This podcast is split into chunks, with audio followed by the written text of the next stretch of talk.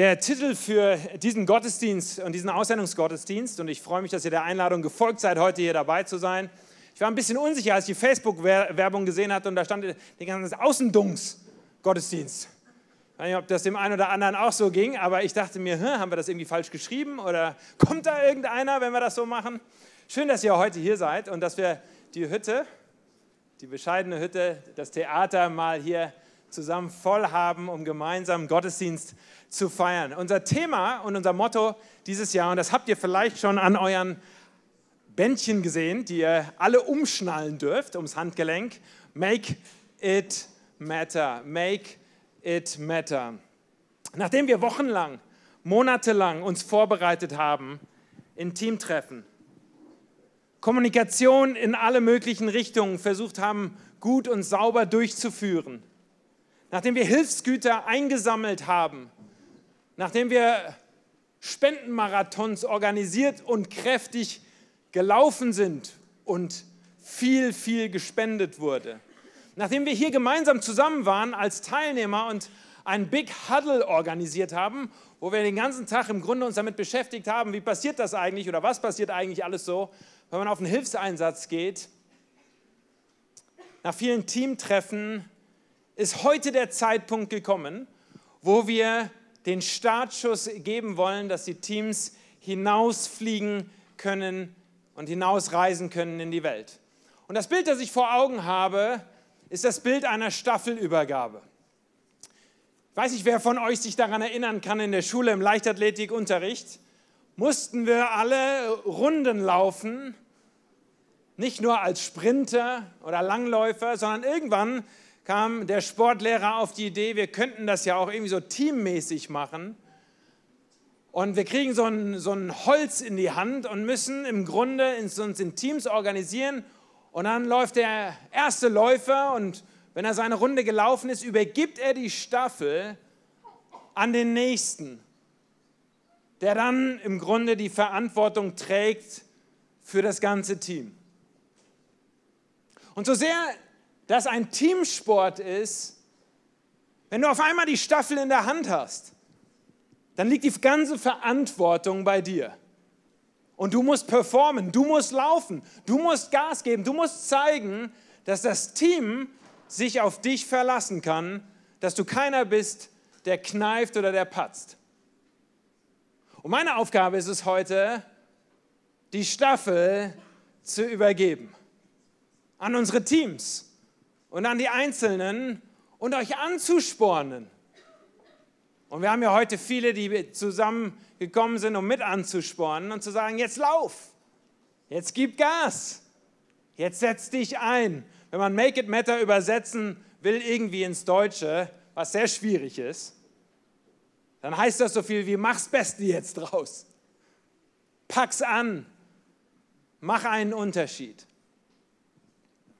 Und eine Person, die ich uns im Grunde vor Augen führen möchte, als Motivationsspritze, die mich selbst immer wieder motiviert, in meinem eigenen Lauf des Lebens unterwegs zu sein und Gas zu geben. Und nicht nur auf den Rängen als Teilnehmer zu sitzen, sondern wirklich einen Sprint, einen Marathon hinzulegen, ist der Apostel Paulus im Neuen Testament. Seit Wochen und Monaten, wenn wir in unseren Gottesdiensten hier bei Kirchenaktion zusammenkommen, nicht nur in Frankfurt, sondern auch in den anderen Städten, schauen wir uns gemeinsam die Apostelgeschichte an und schauen uns an, was wir von den ersten Christen lernen können. Und wir haben schon viel in den letzten Wochen und Monaten gehört, was wir lernen können von dieser Truppe, die im Grunde auf einmal die Staffel in die Hand bekommen hat. Jesus, das lesen wir in den Evangelien, Matthäus, Markus, Lukas und Johannes, am Ende überreicht er seiner Truppe die Staffel und sagt, jetzt müsst ihr laufen. Jetzt seid ihr dran.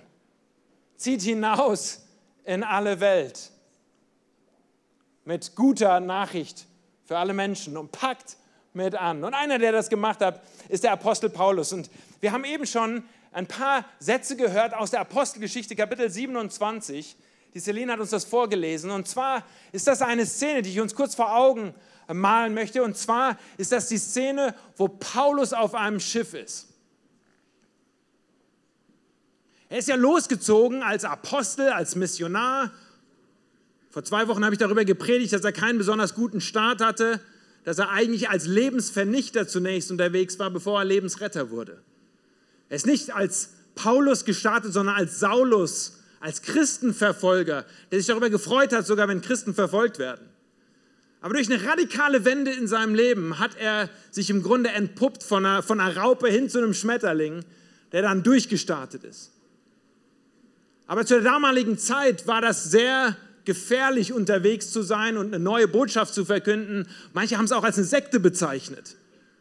Neue jüdische Sekte, die sich da ausbreitet. Und so gab es einigen, denen das überhaupt nicht gefallen hat, dass Paulus unterwegs war. Und so wurde er wiederholt gefangen gesetzt.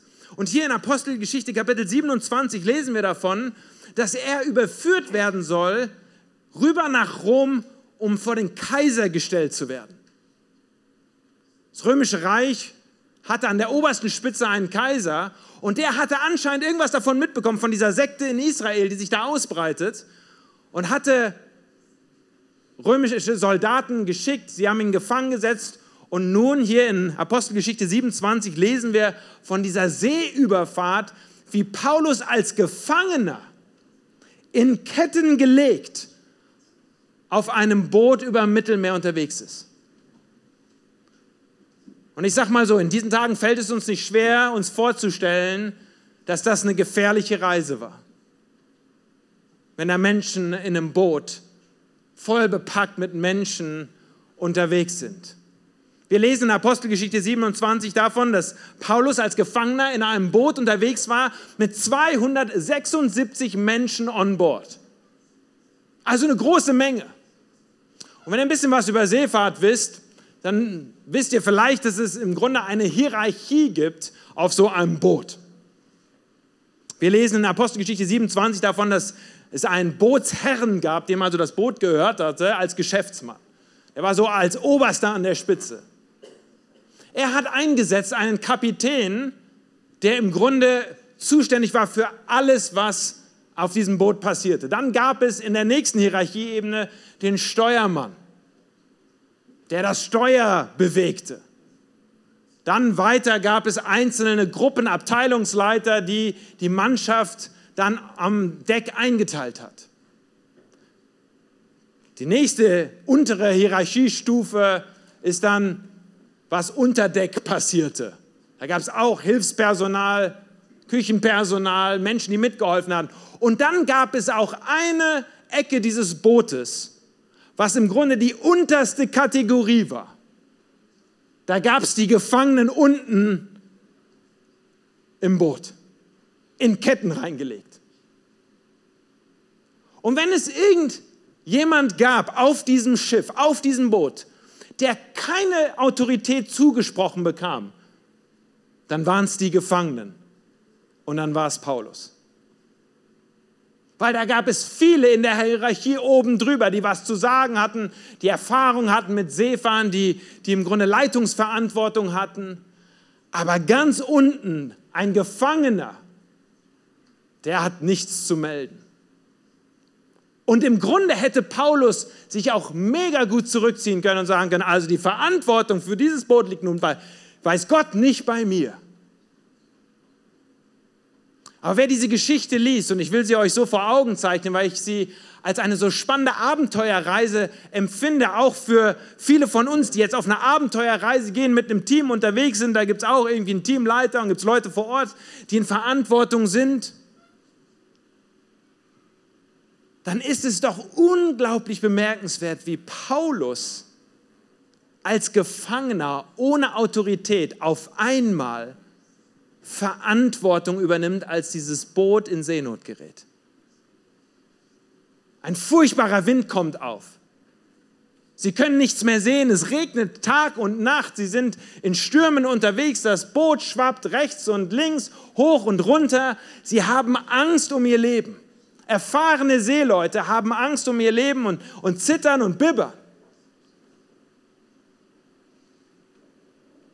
Einige sind schon bereit, einfach über Bord zu springen und im Grunde aufzugeben, zu versuchen, irgendwie an Land zu schwimmen. Dann lesen wir davon, dass nachdem sie im Grunde alle schon den Mut haben, komplett irgendwie äh, in den Keller sinken lassen, dass tatsächlich Paulus, und ich weiß nicht genau, wie er es geschafft hat, da unten aus dem Keller des Bootes Gehör zu finden.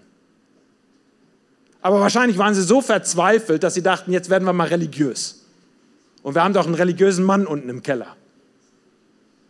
Und dann lesen wir von dieser Szene, der Tag bricht an, es wird langsam hell. Da steht Paulus auf und ich stelle mir das vor, im Grunde wie die Mannschaft versammelt ist und das alle mitbekommen haben. Paulus steht auf und fängt an, sie zu ermahnen, endlich doch Nahrung zu sich zu nehmen. Es war Fastenzeit gewesen und die Mannschaft war zumindest so religiös gewesen, dass sie nun auch einige Tage nicht gegessen hatten. Und, und Paulus steht auf und sagt, passt mal auf, Leute, ihr müsst Nahrung zu euch nehmen. Wie, wie wollt ihr denn dieses Boot steuern, wenn ihr nicht kräftig seid, wenn ihr nicht gut gegessen habt? Es ist heute der 14. Tag, dass ihr wartet und ohne Nahrung geblieben seid und nichts zu euch genommen habt.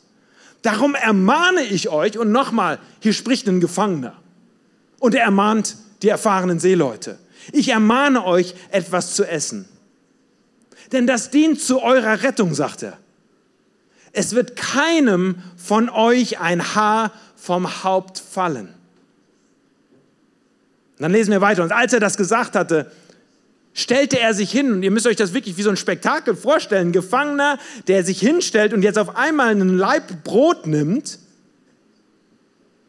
und dann ein Dankgebet spricht er dankte Gott vor ihnen allen, brach das Brot und fing an zu essen. Und dann lesen wir im nächsten Satz, da wurden sie alle guten Mutes und nahmen auch Nahrung zu sich. Paulus hat Verantwortung übernommen für Körper, Geist und Seele dieser Seebesetzung.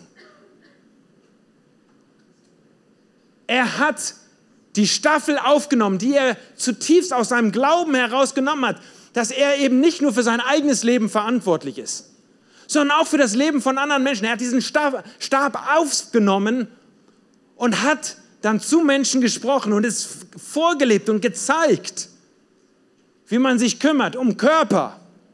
Er hat gesagt, ihr müsst essen, ihr müsst stark werden, ihr braucht wieder neue Energie, ihr braucht Kräfte. Er hat sich um den Geist gekümmert. Er hat ihnen Worte der Ermutigung zugesprochen, damit sie was hören, erleben. Hier, ihr könnt wieder Mut fassen. Und auch für die Seele hat er öffentlich im Grunde gezeigt, dass er ein Mann des Glaubens ist. Er hat gesagt, ja, ohne Gott fahre ich hier nicht weiter.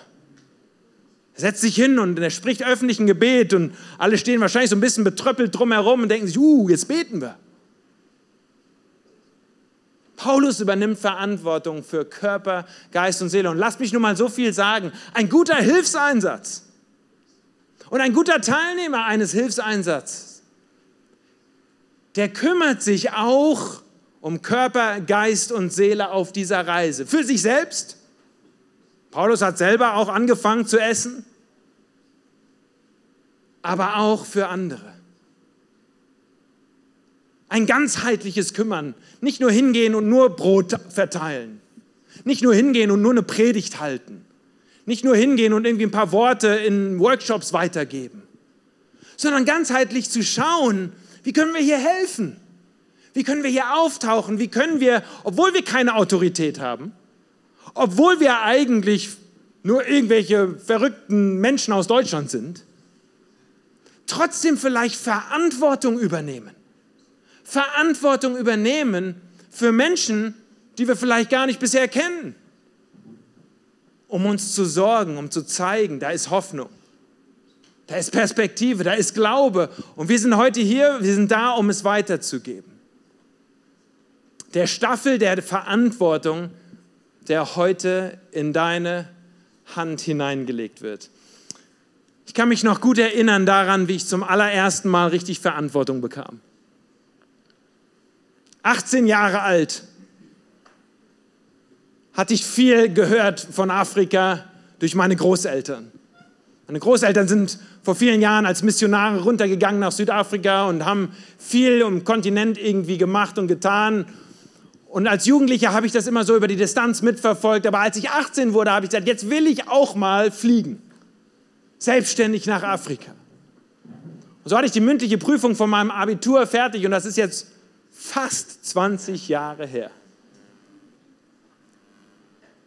Also lasst mich als weisen alten Mann heute zu euch sprechen. Ich hatte die mündliche Abiturprüfung gerade hinter mir und mir war egal, was auf dem Zeugnis steht, ich war auf dem nächsten Flieger. KLM Airlines war der billigste Flug nach Nairobi. Bin morgens geflogen, ganz früh aufgestanden, so wie das Kongo-Team hier, rüber nach Amsterdam und dann runter nach Nairobi. Und damals war Nairobi noch nicht das, was es heute ist. Da gab es noch kein Internet, da gab es keinen Strom. Damals gab es eine Dürreperiode in, Nairobi, in Kenia. Da gab es einmal die Woche, gab es für eine halbe Stunde ein bisschen Strom. Und meistens nachts um zwei Uhr, du lagst im Bett und auf einmal geht's Licht an und liegst da und die Ventilatoren drehen sich, weil du vergessen hast, beim letzten Mal irgendwie die Knöpfe runterzudrehen. Und ich werde diesen Tag nie vergessen, wie ich, wie ich gelandet bin am Jomo Kenyatta Airport. Als 18-Jähriger, großer Rucksack hinten drauf. Ja, wie ein Pfadfinder sah ich aus. Genauso viel Energie, aber ich sag mal, wenig Erfahrung. Welt verändern, mitmachen, Afrika, ich bin da. Und mein Onkel, der unten eigentlich in Südafrika lebte und damals eine Reihe von Bauprojekten im Kontinent irgendwie beaufsichtigte und mit vorantrieb, der holte mich zusammen mit einem Architekten am Flughafen ab. Das Auto, in dem wir dann die Fahrt durch Nairobi antraten, das fiel schon halb auseinander. Da dachte ich mir, das ist schon Afrika live. Also das, ich hatte das Gefühl, mehr mit Spucke und äh, Kaugummi zusammengehalten, der Land Rover da, als irgendwie mit ordentlichen Schrauben. Direkt, wenn man rauskommt aus dem, aus dem Flughafen, waren links und rechts die Giraffen. Ich weiß gar nicht, ob das heute auch noch der Fall ist. Und da landet, aber da gibt es im Grunde einen Nationalpark direkt nebendran.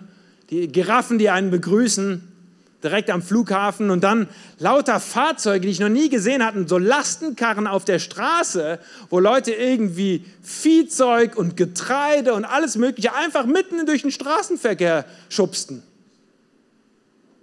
Ich sag mal, das kenne ich noch nicht mal hier vom Land. Und das machen die da in der Stadt. Wir kamen zu dieser Baustelle. Und ich habe euch mal ein, ein, Bild von dieser Baustelle hier mitgebracht. Und das ist schon im Grunde ein paar Wochen, Monate später. Als ich da zunächst hinkam, standen da noch keine Steine aufeinander. Elf Häuser sollten gebaut werden. Einrichtungen für Missionare und für Kirchenarbeiter, damit sie wohnen konnten, für Familien, die dorthin ziehen konnten. Elf Häuser auf einem Gelände. Und eine ganze Reihe von Arbeitern waren dort. Zwischen 120 und 150 Menschen arbeiteten auf dieser Baustelle und ich wurde eingeführt so als, wie sagt man, Azubi oder Praktikant. Ich darf mal mitlaufen. Und ich lief mal eine Woche lang mit und habe mir das angeschaut, wie mein Onkel da im Grunde das organisiert hat, dass da irgendwie was passiert und hat mich da ein bisschen eingeführt. Architekten gab es und Ingenieure gab es und einen Bauvorsteher und dann Leute, die sich nur um die Steine kümmerten und dann andere, die an den Fenstern arbeiteten. Alles wurde so zusammengekarrt und auf dieser Baustelle zusammengebaut. Nach einer Woche sollte mein Onkel wieder nach Südafrika zurückfliegen. Und ich hatte geplant, ein paar Wochen und ein paar Monate dort zu sein, um im Grunde zu lernen. Und dann werde ich nie das Gespräch vergessen an dem letzten Tag mein Onkel mit seinem Neffen, dem Praktikanten, sagt, Chris, ich habe mir das jetzt angeschaut mit dir für eine Woche. Ich habe dich ein bisschen gecoacht. Ich mache dich zum Chef dieser Baustelle. Ich weiß nicht, wie ihr das gerade hört, aber ich kann euch sagen, wie ich es damals gehört habe. Was? Jetzt manche kennen hier meinen Vater, der mir nichts vom Bauen beigebracht hat vorher. Zwei linke Hände voller Daumen haben wir in der Familie.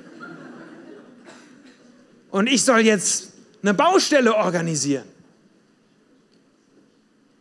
Mein Onkel schaut mich an und sagt, Chris, du brauchst ja nicht selber bauen. Gott sei Dank. Aber du organisierst, du bist mein Mann hier vor Ort. Und wir telefonieren miteinander und ich komme auch immer wieder besuchen, aber du musst dir im Grunde nur durch viele Fragen immer den Rat holen. Du hast da Architekten und du hast da Ingenieure, du hast da einen Bauleiter und du musst dich kümmern einfach, dass das alles gut läuft. Du musst immer gucken, ein bisschen vorausplanen, dass noch Zement auf der Baustelle ist. Jeden Freitag musst du Zahltag organisieren, um im Grunde deine Arbeiter bezahlen. Und ich weiß nicht, wer von euch den Kenia Schilling kennt, eine furchtbare Währung. 65, 75 Kenia Schilling waren damals ein Dollar. Und das hieß, dass ich jeden Freitagmittag zur ABN AMRO Bank gefahren bin, downtown Nairobi, und habe im Grunde Müllsäcke voll Geld geholt. Viele kleine Scheine. Und dann bin ich damit zur Baustelle zurückgefahren, habe mich an meinen Tisch gesetzt, rechts einen daneben gestellt, links einen zur Bewachung daneben gestellt. Dann haben wir die Arbeiter alle in die Schlange reingestellt und dann sind die alle vorgekommen und dann haben sie den Lohn für ihre Woche bekommen. Immer für eine Woche. Die meisten konnten gar nicht in meinem schönen Buch, was ich mir extra gekauft hatte, mit ihrem Namen unterschreiben. Da haben wir dann so ein Stempelkissen hingelegt, wo sie quasi ihren Daumen reingedrückt haben, um dann in meinem Buch da ihren Fingerabdruck zu hinterlassen ich weiß nicht, was ich machen wollte mit diesen Fingerabdrücken und wen ich da irgendwie später zur Rechenschaft ziehen sollte, damit, dass ich hier einen Fingerabdruck hatte, aber es sah sehr offiziell aus.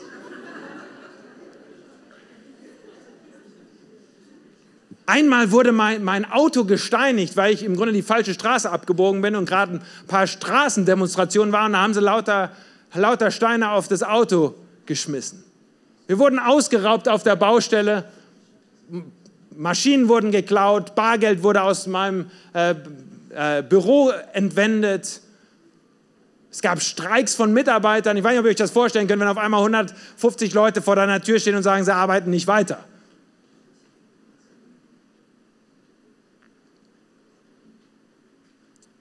Die gute Nachricht ist, vor einem Jahr war ich hier und die Häuser stehen. Und da wohnen Leute drin und sieht gut aus. Was ich mitnehme von dem, was ich damals im Grunde erlebt habe als 18-jähriger junger Mann, ist, dass ich so berührt war, dass mein Onkel mir den Stab der Verantwortung übertragen hat.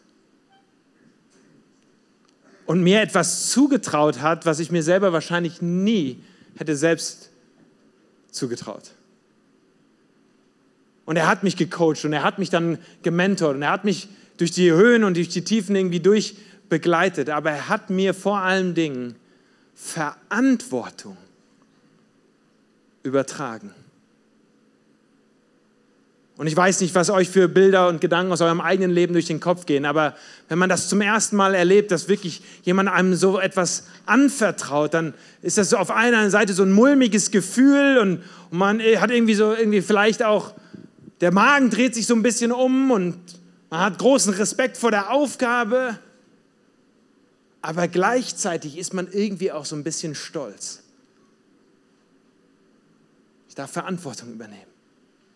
Ich darf Verantwortung übernehmen für ein Projekt, für Menschen. Ich darf mich kümmern. Ich darf organisieren. Ich darf mit anpacken. Ich darf lernen, was es heißt, wirklich Verantwortung als Mensch zu tragen. Es gibt einen Professor aus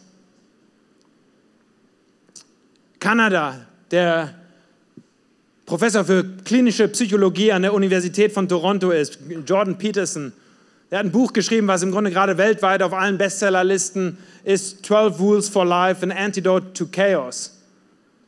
Und in diesem Buch schreibt er folgenden Satz, it's a responsibility that most people find the meaning that th- sustains them through life. It's not in happiness, it's not in impulsive pleasure, it is in responsibility. Es ist in der Verantwortung, die uns als Menschen übertragen wird und die wir aufnehmen, worin wir Kraft und Stärke und Sinn finden für unser Dasein. Es ist nicht im Glück. Es ist nicht in der Befriedigung einfach nur von irgendwelchen Bedürfnissen, die wir haben, sondern es ist darin, dass wir als Menschen lernen, Verantwortung zu tragen. Deswegen schreibt er in seinem Buch, also Jungs, es gibt insbesondere viele junge Männer, die seinen YouTube-Videos folgen und im Grunde an seinen Lippen kleben, weil sie zum ersten Mal Verantwortung zugesprochen bekommen haben, was sie von ihren Eltern nicht bekamen, was ihnen kein Lehrer gegeben hat. Auf einmal hören sie jemanden, der sagt, hör mal, du darfst Verantwortung übernehmen für dein Leben und für das Leben von anderen Menschen. Er sagt, Jungs, reißt euch zusammen und macht etwas aus eurem Leben. Das Leben bekommt einen Sinn, wenn man freiwillig Verantwortung übernimmt. Je mehr man übernimmt, desto mehr Bedeutung bekommt das Leben. Je höher die Verantwortung, desto reicher wird das Leben. Dann schreibt er weiter, zwar ist es hart und kompliziert mit dem Leben. Beispielsweise eine Familie großzuziehen. Da gibt es viele Probleme, viele Komplikationen, viel Stress und es kostet viel Kraft, sich fürsorglich um seine Lieben zu kümmern. Aber das Leben hat damit Gewicht. Diese Verantwortung ist eine Ehre und schafft einen tieferen Sinn. Deswegen möchte ich uns heute allen zum Schluss im Grunde diese Verantwortung weitergeben, von der ich zutiefst glaube, dass Gott sie uns als Menschen anvertraut hat. Wir sind nicht nur irgendwelche Marionetten, die von da oben ferngesteuert werden. Wir sind kein Spielball der Ewigkeit, der nur so hin und her hopst, sondern wir sind Geschöpfe, denen zugetraut wird, denen anvertraut wird, kümmere dich um dein Leben und kümmere dich um das Leben von anderen Menschen. Hier ist die Staffel, hier ist der Stab. Mach was draus. Beweg was, setz dich ein. Ein guter Hilfseinsatz sieht so aus, dass wir hingehen und uns kümmern um Körper, Geist und Seele von den Menschen, von denen wir, denen wir begegnen. Und was für ein Hilfseinsatz dort draußen gilt, gilt auch für unsere Verantwortung hier in der Stadt und hier im Rhein-Main-Gebiet. Deswegen zum Schluss ein paar Punkte, nur um zu sagen, wie man das konkret macht. Verantwortung übernehmen. Erstens, Augen auf. Augen auf, weit hin Weit aufmachen, hingucken. Schaut euch an, wie die Welt um euch herum aussieht. Schaut euch an, was für Menschen ihr begegnet, was für eine Kultur ihr unterwegs seid. Macht die Augen auf. Zweitens, Mut fassen. Mut fassen ist eine bewusste innere Entscheidung. Ja, ich will Verantwortung übernehmen für mein Team, für meinen Teamleiter vielleicht oder als Teamleiter für mein Team, für die Menschen, denen ich begegne. Mut fassen, innerlich sagen, ich nicht der andere bin verantwortlich. Drittens, das nehme ich alles aus dieser Geschichte hier von Paulus, wie er im Grunde auf dem Schiff unterwegs ist. Mund aufmachen. Er stellt sich vor die Menge und macht den Mund auf, fängt an zu kommunizieren, transparent, klar, sagt er, was wichtig ist. Viertens, Hände falten. Paulus, der Gott mit einbezogen hat, der sich bewusst war, nicht alle Dinge kann er selber machen, sondern er braucht Gottes Geleit und Gottes Unterstützung. Hände falten, wie gut ist es, wenn ein Mann, eine Frau auch als Erwachsener erkennt, dass er Gott braucht, um zu helfen und einen Unterschied in der Welt zu machen. Und fünftens, anpacken. Nicht nur am Rande sitzen, sondern konkret schauen, wie kann ich mit anpacken, wie kann ich mich mit einsetzen. Make it matter. Ich hoffe, dass ihr alle so ein Band mitnehmt. Wenn wir nicht genug auf den Plätzen verteilt haben, dann kriegt ihr gerne noch eins nachher beim Ausgang. Aber das ist das Motto für diesen Sommer. Make it matter. Mach was draus. Mach etwas draus aus deinem Leben, aus deinem Team, aus deinem Einsatz. Make it matter. Lass mich mit einem Gebet schließen. Ich will die Musiker schon mal bitten, nach vorne zu kommen, weil wir gleich ein Lied zusammen singen wollen. Aber ich möchte zunächst ein, ein Gebet sprechen. Lieber Herr, ich möchte dir danken für diesen Tag und für diese Stunde, die wir hier zusammen haben. Und ganz bewusst danken dafür, dass wir hier einen Gottesdienst feiern. Ein Gottesdienst feiern, wo wir daran erinnert werden, Herr, dass du es bist, der uns Mut zusprechen möchte.